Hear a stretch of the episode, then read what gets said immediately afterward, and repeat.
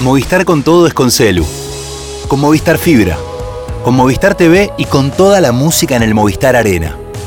Tus conexiones con todo. Tu vida con todo. Movistar con todo. Más información en www.movistar.com.ar. E hoje, o Lula de não pode O Brasil tem um presidente que acredita em Deus. não responde o grito vazio. Quem é o grito vazio? Não pode comer carne de primeira. E hoje, é aquela oração que acredita em Deus. Pobre não pode comer carne de primeira. E hoje, valoriza a família. É a pessoa achar que Deus quer isso. Corrupção. Respeita a Constituição. Que uma pessoa.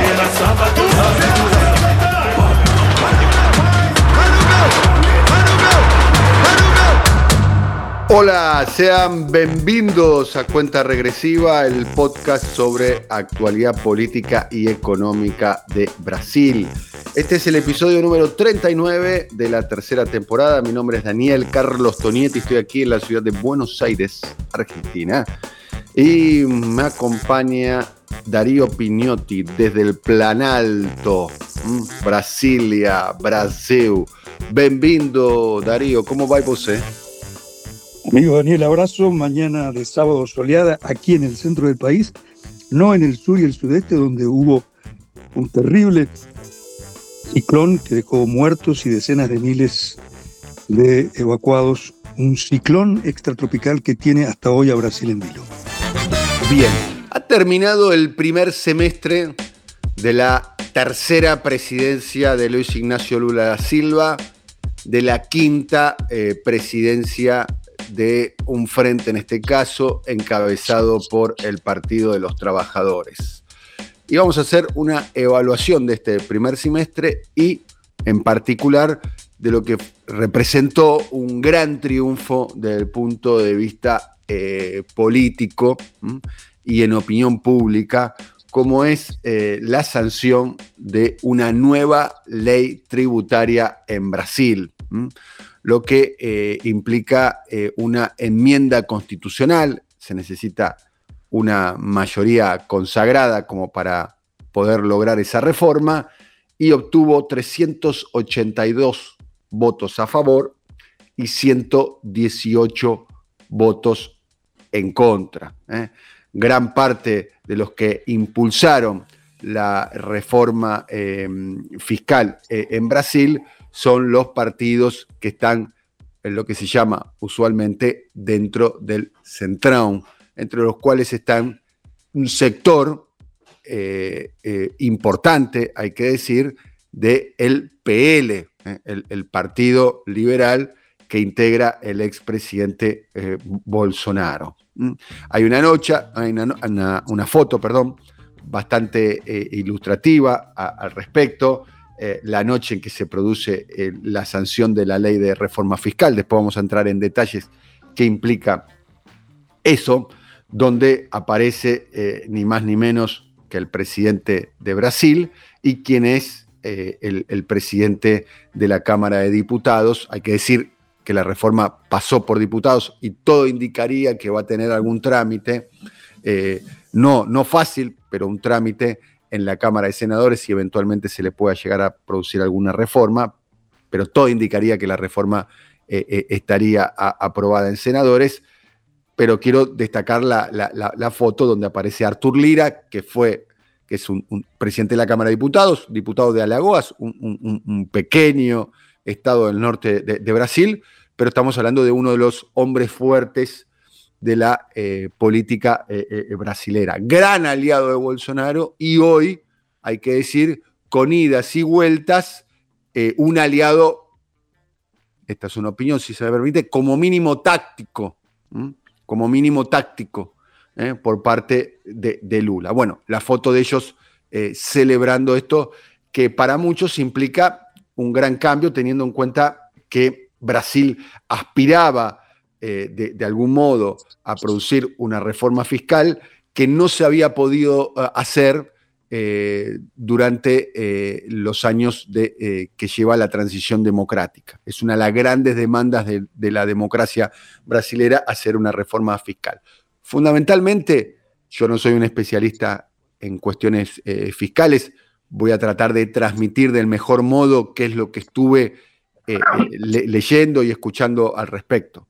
Brasil es un país con un gran desorden fiscal, con muchos eh, impuestos que están eh, superpuestos uno con otro en los diferentes estados, los municipios, los estados este, eh, provinciales. ¿eh? Recordemos que eh, tiene más de eh, 5.000 municipios y tiene más de tiene 27 estados, Brasil. Tiene más estados que la Unión Europea.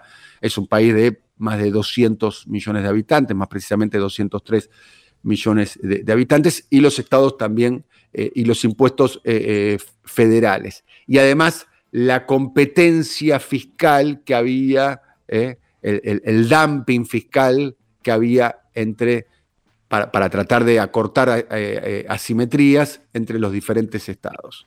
Eh, y otro tema que también hay muchos que alertan que esta reforma fiscal no viene a solucionar, no viene a solucionar, que es una reforma que está más asignada a los impuestos sobre el consumo y las transacciones y no tanto sobre la renta, sobre la renta, sobre lo que sería la ganancia y sobre el patrimonio. Entonces, muchos establecen que esta reforma eh, que recién va a entregar, va, a entrar en, vigor de modo completo en el año 2033.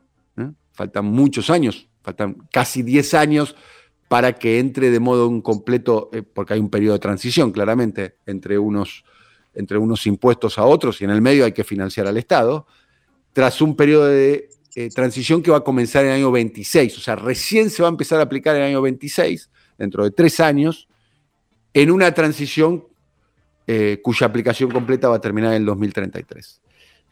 Pero quería reiterar, y, te doy la palabra y me gustaría que lo podamos dialogar, Darío, que muchos, por lo menos de todo lo que yo estuve leyendo al respecto y escuchando al respecto, plantean que esta reforma, si bien eh, eh, eh, es una reforma muy celebrada, de hecho tuvo un nivel de aprobación muy alto, después vamos a analizar qué es lo que trajo eso del otro lado de- del arco político, especialmente en el bolsonarismo, porque uno de los aliados tácticos de la reforma fue ni más ni menos que Tarcisio de Freitas, que es el gobernador del estado de San Pablo, que dijo una frase que seguramente va a quedar en la historia, que es estoy 95% a favor de la reforma, dijo Tarcisio, lo cual implica un, alto índice, un alto porcentaje de aprobación de Tarcisio, que está teniendo una tensión con Bolsonaro, de eso vamos a desarrollarlo más adelante, pero muchos plantean, Darío, que esta reforma, como bien decíamos anteriormente, lo plantean especialistas, afecta mucho lo que tiene que ver con, el consumo, básicamente, por ejemplo, crea el IVA, en realidad no el IVA, sino dos IVAs,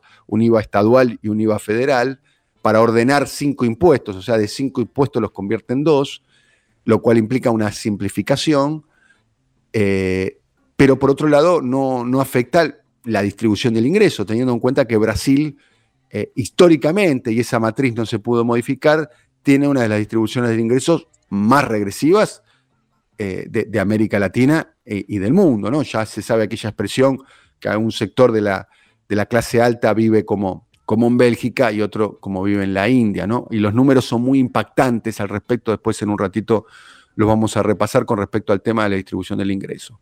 Afecta el consumo, lo ordena, ¿eh? y por otro lado, no afecta ni los ingresos ni el eh, patrimonio. Hay unos testimonios bastante interesantes al respecto eh, de, ese tema eh, que, a mí me llaman la atención, que me gustaría que los podamos ir tratando ahora, si, te parece. Hay la declaración, en, Brasil hay una, una cadena de artículos para mascotas, que es este, muy conocida, la cadena se llama Pets, ¿eh? Pets, como mascota eh, en plural, con Z eh, final. Y quien es el, es una, es una cadena que, que- es muy exitosa en Brasil, es muy común verlas al costado de las rutas más importantes y las ciudades más importantes de Brasil. Y el que es presidente de esta cadena, Sergio Zimmerman, ha declarado, entre otras cuestiones, en una entrevista que dio semanas atrás, eh, a propósito de esta, reforma, dice, yo como CEO de mi empresa pago menos impuestos que una de nuestras cajeras. Es una vergüenza. Eh, dijo en una entrevista sobre este tema, si la gente supiera, dijo esto, eh, estamos hablando de un CEO de una empresa que cotiza en bolsa, si la gente supiera lo que paga de impuestos cada producto, habría una revuelta. Esto es lo que, lo, que, plantea, teniendo en cuenta que Brasil, como decíamos anteriormente, tiene un, eh, nivel de, decepción impositiva para, para ricos eh, muy, muy alta. Entre otras cuestiones, la ONG Oxfam, eh, que se dedica a analizar el impacto de, la acumulación de riqueza de los ricos, dice que el 0.2% de los brasileños con más renta, el 0.2 con más renta recibe el 70% de esa renta a través de beneficios y de dividendos que no, beneficios y dividendos que no son grabados eh, impositivamente, lo cual eh, convierte a, Brasil en un país excepcional en términos fiscales para los eh, ricos, que además tiene una tasa de impuesto a la renta que es una tasa baja de impuesto a la renta. Se, se, empieza a pagar impuesto a la ganancia después de tres, y tres, salarios, tres salarios mínimos y medio que implicaría más o menos unos, a valores de hoy, unos 950 dólares. Quienes ganan más de 950 dólares pagan impuestos a la ganancia y la tasa máxima, ¿eh? la licuota máxima es de 27.5%. Bueno, son todas cuestiones ¿eh? Eh, que tienen que ver con, la política fiscal. Y, por último, como efecto político de esto, un dato que, que que para que ustedes entiendan qué efecto está teniendo. Después voy a leer una noticia de la CNN Brasil, después de la aprobación de la reforma tributaria en la Cámara de Diputados, la aprobación del ministro de Facenda, del ministro de Economía, Fernando Haddad, eh, hecha por el mercado, creció, escuchen bien, 65% en julio, mayor nivel en este año y una alta de 39 puntos porcentuales en comparación a mayo, de acuerdo a las pesquisas de una encuestadora que eh, eh, en Brasil representa una referencia que se llama la pesquisa da Quest. Quest es la encuestadora. La eh, imagen, la avaliación negativa de la actuación del ministro cayó al 11%, el menor nivel hasta entonces. 11%. Esto quiere decir que después de esta reforma, celebrada por los mercados, ¿eh? Eh, hay que decir que eh, los directivos de los, bancos los dos bancos nacionales más importantes de Brasil, tanto el Itaú como el Bradesco, salieron a celebrar esta, esta reforma. la evaluación de Fernando Haddad, quien sueña, dicho sea paso, como eventual sucesor de Luis Ignacio Lula Silva, está en 65 puntos. ¿eh? Un hecho, me animaría a decir, eh, sin tener la, precisión, pero habrá que buscar en la historia, Darío, y, te paso la, bola caliente, ¿eh? de, un nivel de aprobación a un ministro de Economía contemporáneo en Brasil por parte del mercado. En este caso hay que decir que quienes participaron de esta encuesta son los ejecutivos del mercado. Brasil de algún modo, o, Lula de algún modo, o Haddad de algún modo, este, entra en luna de miel con la Faría Lima, que es la avenida de los bancos, ¿eh? Eh, la expresión esta de la encuesta de Quest va en ese sentido, eh, y también la, Faría Lima es una avenida, y también con la Avenida Paulista, con la Fiespi, ¿no? Porque Josué Gómez, que es el presidente de la FIESPE, eh, la Federación de Industrias del Estado de San Pablo, eh, también celebró esta, esta reforma fiscal. Muchos merecen un aplauso, fue una batalla que duró décadas ¿eh? y celebró esta reforma fiscal. Bueno, tiene muchas aristas este tema. ¿eh? del, del punto de vista político, el impacto, eh, el, del punto de vista parlamentario, ¿eh? porque hasta hace meses atrás Lula estaba, se sentía un poco de alguna manera acosado por el- la serie de alianzas que había hecho para sostener su, su- gobierno en términos parlamentarios. Darío, muchas preguntas, ¿no? Muchas. Una, ¿por qué en el mercado? ¿Por qué en esa encuesta de una agencia confiable como es Coaest, el ministro de Hacienda ascendió al 65% de aprobación y la reprobación de Lula cayó considerablemente al 53%?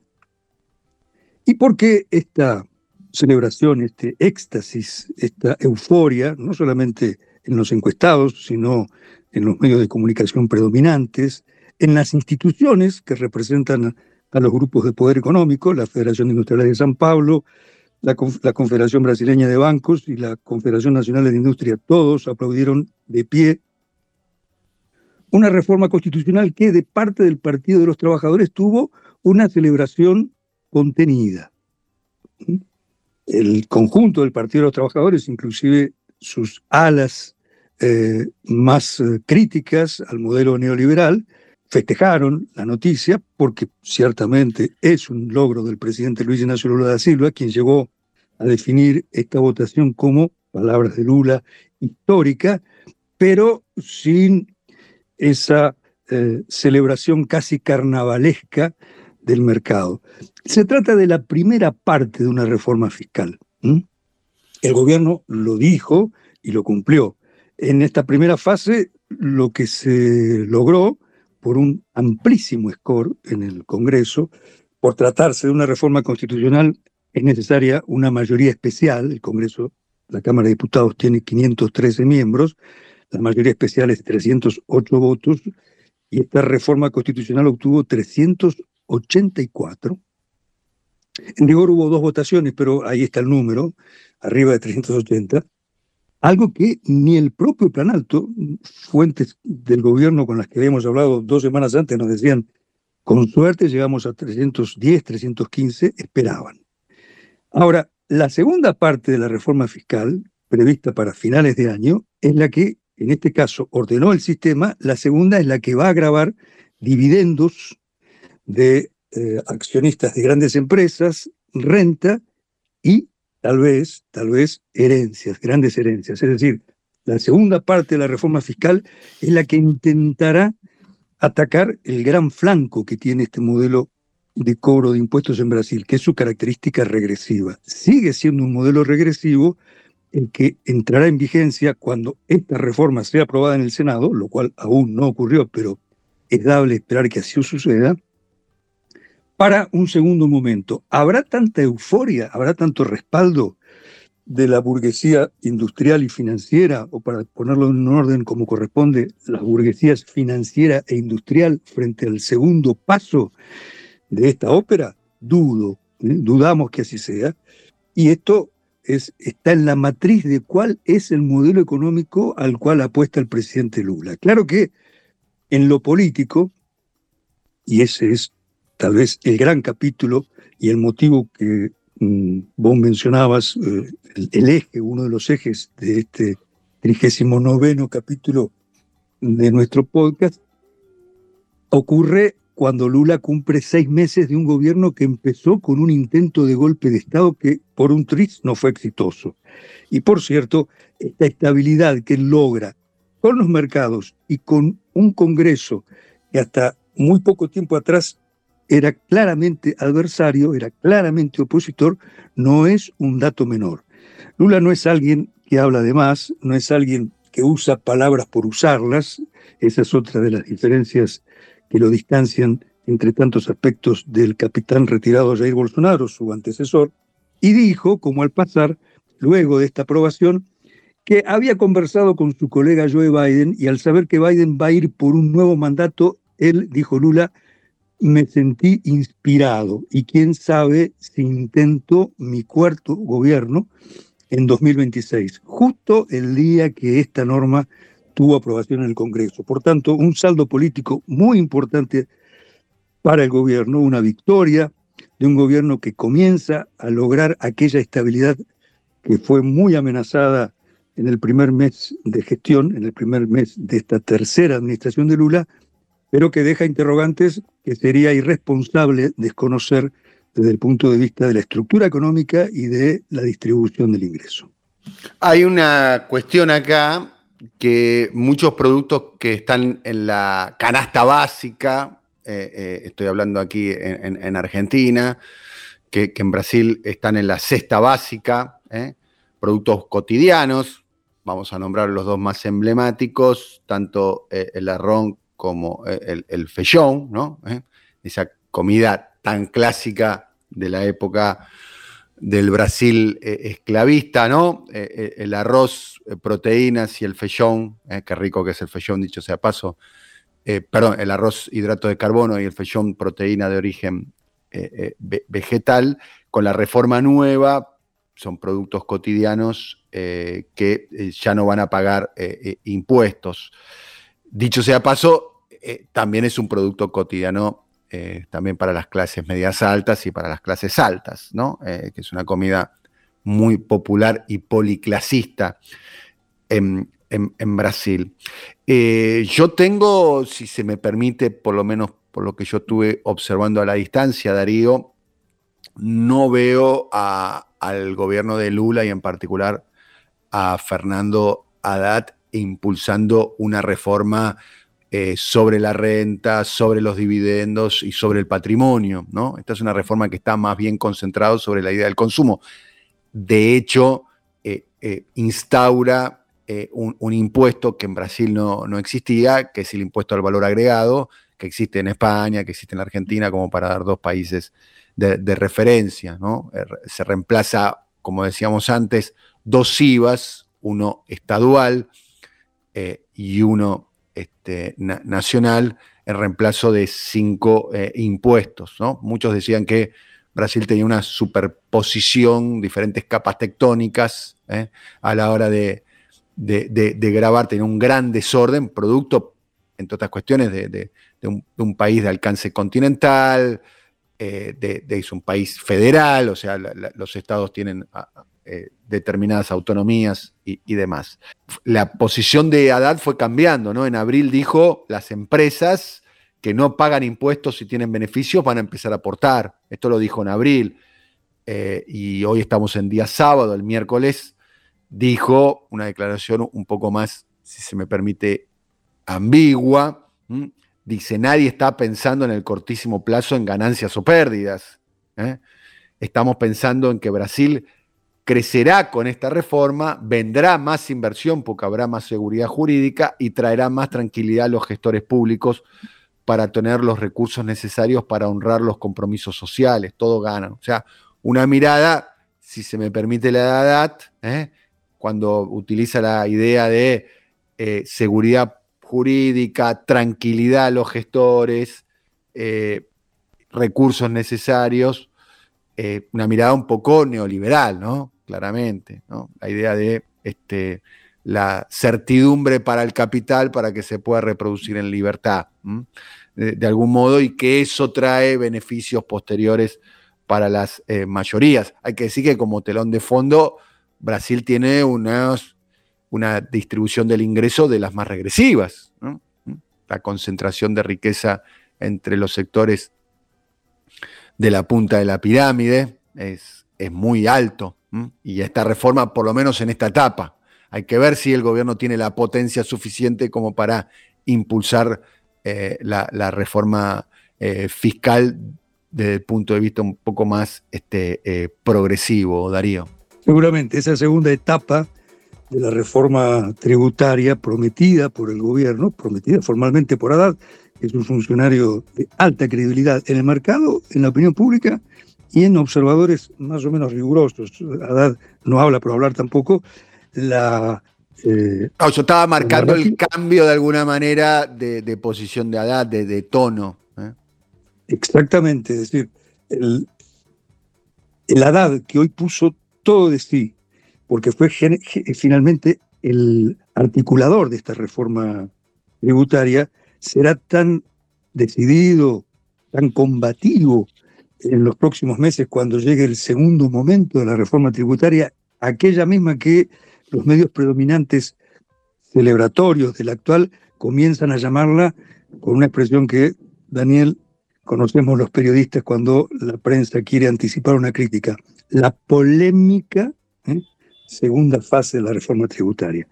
Y por cierto, el 65% de aprobación de Haddad en la opinión pública del capital concentrado, porque esta fue una opinión pública recortada, la encuesta fue realizada entre CIOs y grandes inversores, habría que ver si se repite en la opinión pública popular, en la opinión pública general.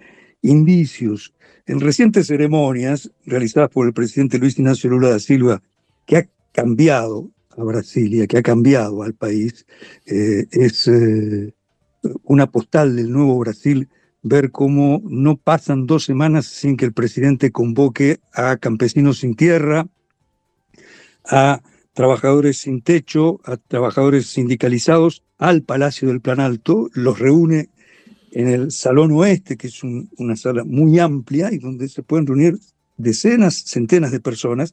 Pues bien, en estos actos, Lula sigue recibiendo ovaciones, como la que recibió esta semana en el encuentro de la Unión Nacional de Estudiantes, en un estadio de aquí de Brasilia, en el estadio Nilson Nelson, donde estuvo junto al expresidente José Mujica, una ovación de muchachos estudiantes universitarios. Pues bien, esos recibimientos tan calurosos no se repiten cuando el que es anunciado en la ceremonia es Fernando Haddad. Por eso, eh, preguntarse si Haddad tiene igual popularidad entre propietarios que entre trabajadores es una indagación capciosa, seguro que no, y el que sí seguramente seguirá aumentando su aprobación. Porque Nosotros lo planteamos, si se me permite, eh, en capítulos anteriores, en, el primer tramo del gobierno de Lula, de este gobierno de Lula, ¿no?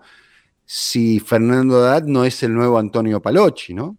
El ministro de Hacienda en el primer gobierno de Lula, un ministro de Hacienda que también tuvo, no estoy en condiciones de decirte si igual o mayor aprobación que Fernando Haddad, pero por entonces era otro Brasil y era otro momento histórico, porque en el gobierno de Lula no había uno, sino dos superministros.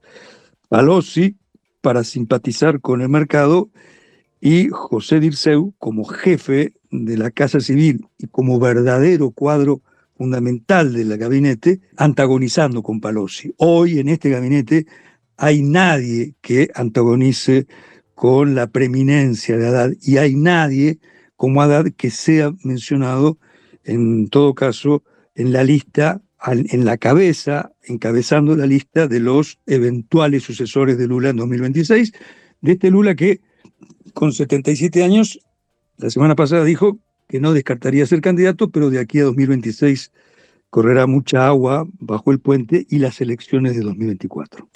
Bien, vámonos ahora al otro lado del río Bravo, ¿no? Porque hay que decir que eh, para, lograr la, aprobación de 382 votos a favor y 118 en contra, eh, hubo todo eh, un armado político para lograr votos de lo que se llama el centrón, incluso votos, importante apoyo por parte de diputados del PL, del partido eh, que integra eh, Jair eh, Bolsonaro actualmente.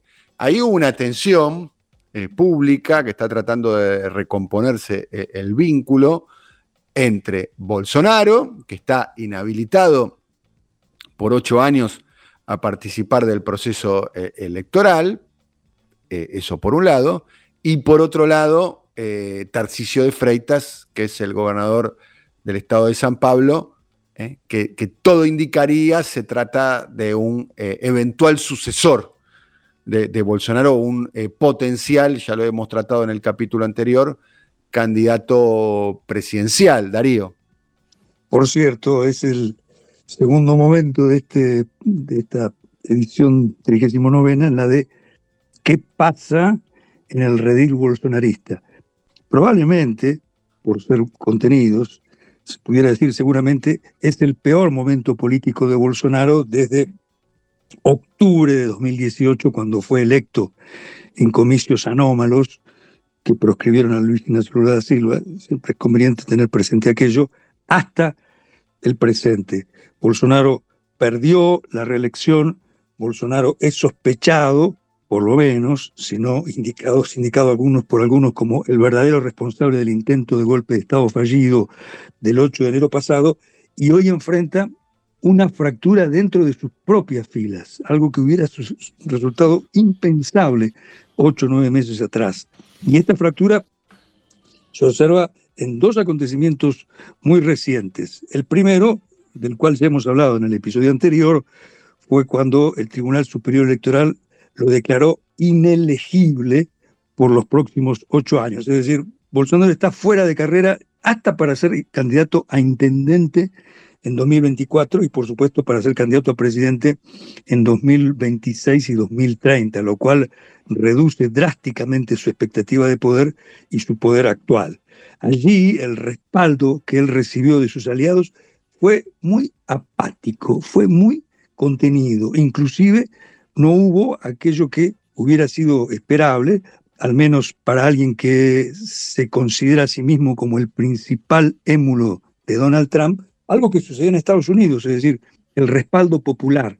No se vieron columnas, no se vieron multitudes clamando por su líder. ¿Significa que Bolsonaro falleció políticamente? No. Es cierto que pasa un mal momento. Y el segundo, el más noticioso, el que nos convoca en este episodio, es el de que su propio partido hubo una rebelión frente a esta reforma tributaria tan, tan exitosa para el gobierno del presidente Luis Ignacio Lula da Silva. Concretamente, su principal criatura política, Tarcisio de Freitas, como lo decías vos hace un minuto, respaldó esta reforma tributaria con aquella frase que dejó helado Bolsonaro. Dijo, estoy en un 95% a favor de esta reforma.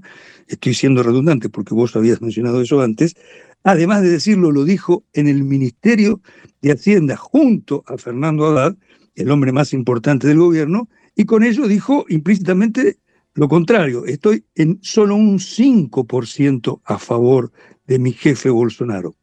Horas más tarde, el propio Partido Liberal realizó una sesión que, eh, por error seguramente de sus asesores de imagen, fue pública, a la cual tuvo acceso a la prensa, donde 20 de los 99 diputados del Partido Liberal, que es la bancada más importante, dijeron a Bolsonaro, mi capitán, nos insubordinamos, no vamos a respetar su voluntad, ya que Bolsonaro había dicho, votar esta reforma tributaria es votar a favor del comunismo.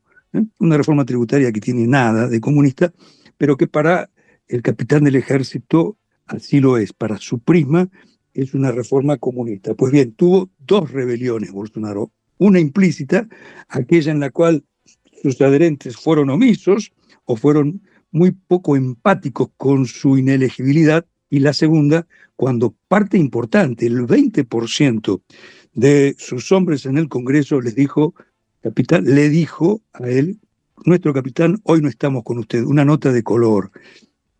En aquel evento, Bolsonaro estaba sentado junto a su esposa, Michelle Bolsonaro, que para algunos puede ser candidata a vicepresidenta y hasta candidata a presidenta, esto en el caso de los más michelistas en 2026. Pues ella hizo una defensa de su marido, pero confundiendo un gesto, le dijo, mi capitán, estoy siempre con usted, e hizo la venia con la mano izquierda, un pecado capital para el bolsonarista.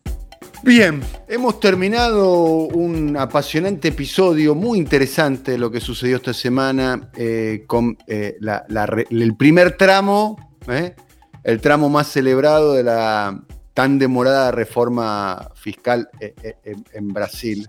Y, para terminar, nuestro compañero y amigo Darío Piñotti, que está en Brasil, eligió eh, un tema de eh, Seca Pacodiño. Seca Pacodiño es eh, un, zambista, ¿no? Tan claramente, un cantante de samba enredo. Perfectamente, un cantante de samba popularísimo, un bebedor insaciable de cerveza, su vientre no puede desmentir esta costumbre y tal vez tal vez, esto habría que consultar con melómanos, el cantante más popular de Río de Janeiro, es el- aquel cantante que se escucha. San Manredo es el que canta cuando va a la escuela de samba, ¿eh?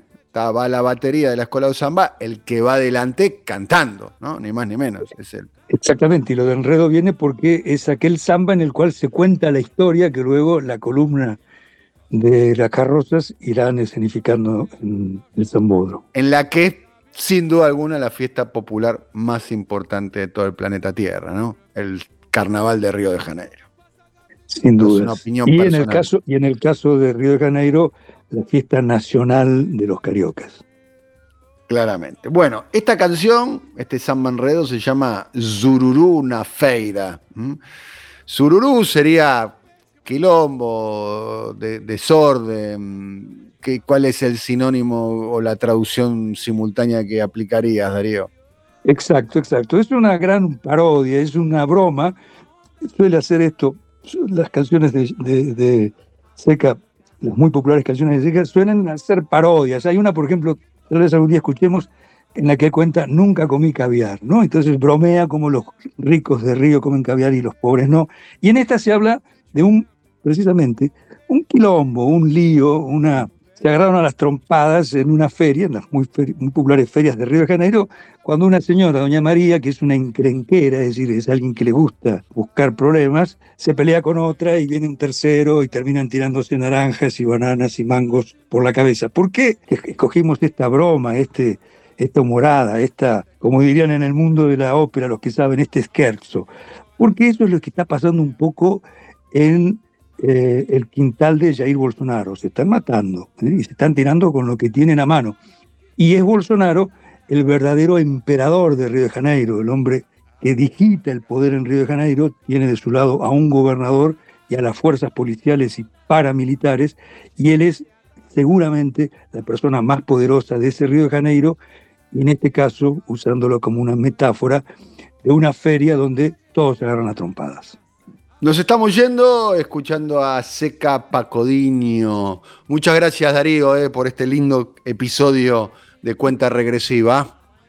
Amigo Daniel, un abrazo a vos, otro al compañero Alfredo y abrazos y saludos a quienes visiten este episodio. Un abrazo a Alfredo, a Andy y a Simón, eh, nuestros eh, compañeros aquí en este podcast que ya tiene más de tres temporadas. Nos vemos dentro de algunas semanas actualizando todo lo que sucede en Brasil en materia política y económica. Atealá, querido amigo Darío. Chao.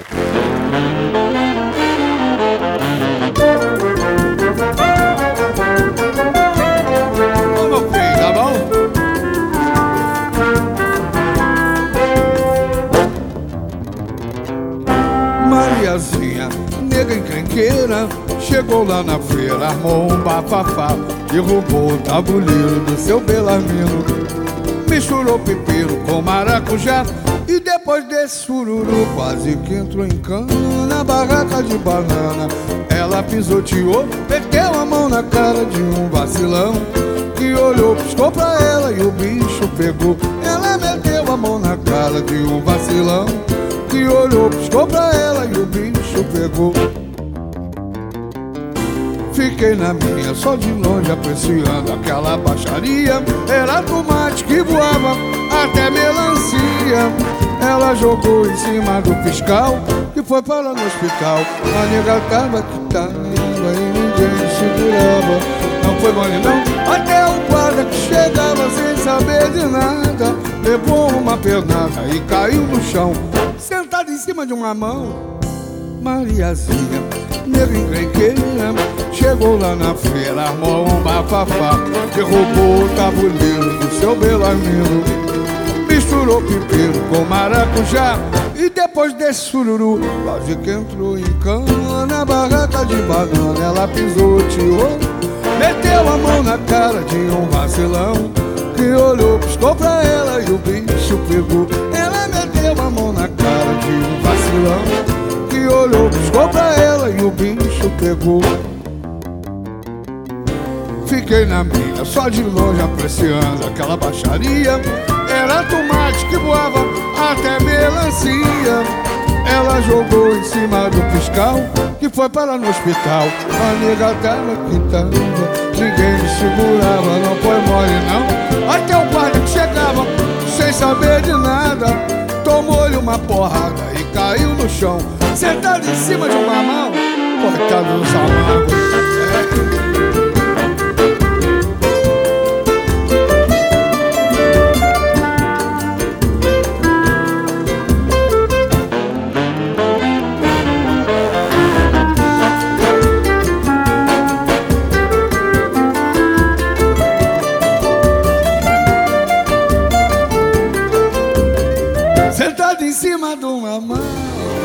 que situação! Valeu, Marquinhos, valeu, Bandeirinho.